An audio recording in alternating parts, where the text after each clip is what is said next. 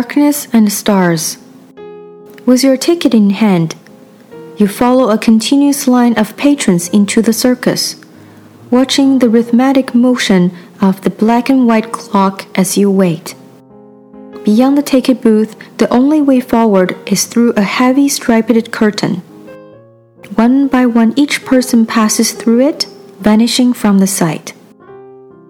When it is your turn, you pull back the fabric and stepped forward, only to be engulfed by darkness as the curtain closes again. It takes your eyes a few moments to adjust. Then tiny dots of light begin appearing like stars, lining the dark walls in front of you.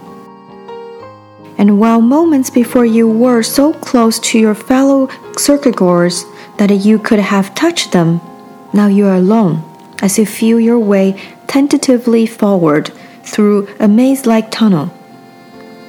The tunnel twists and turns, and tiny lights providing the only illumination.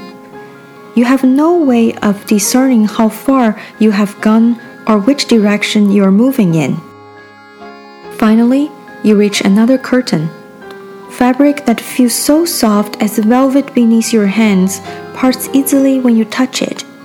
The light on the other side is blinding.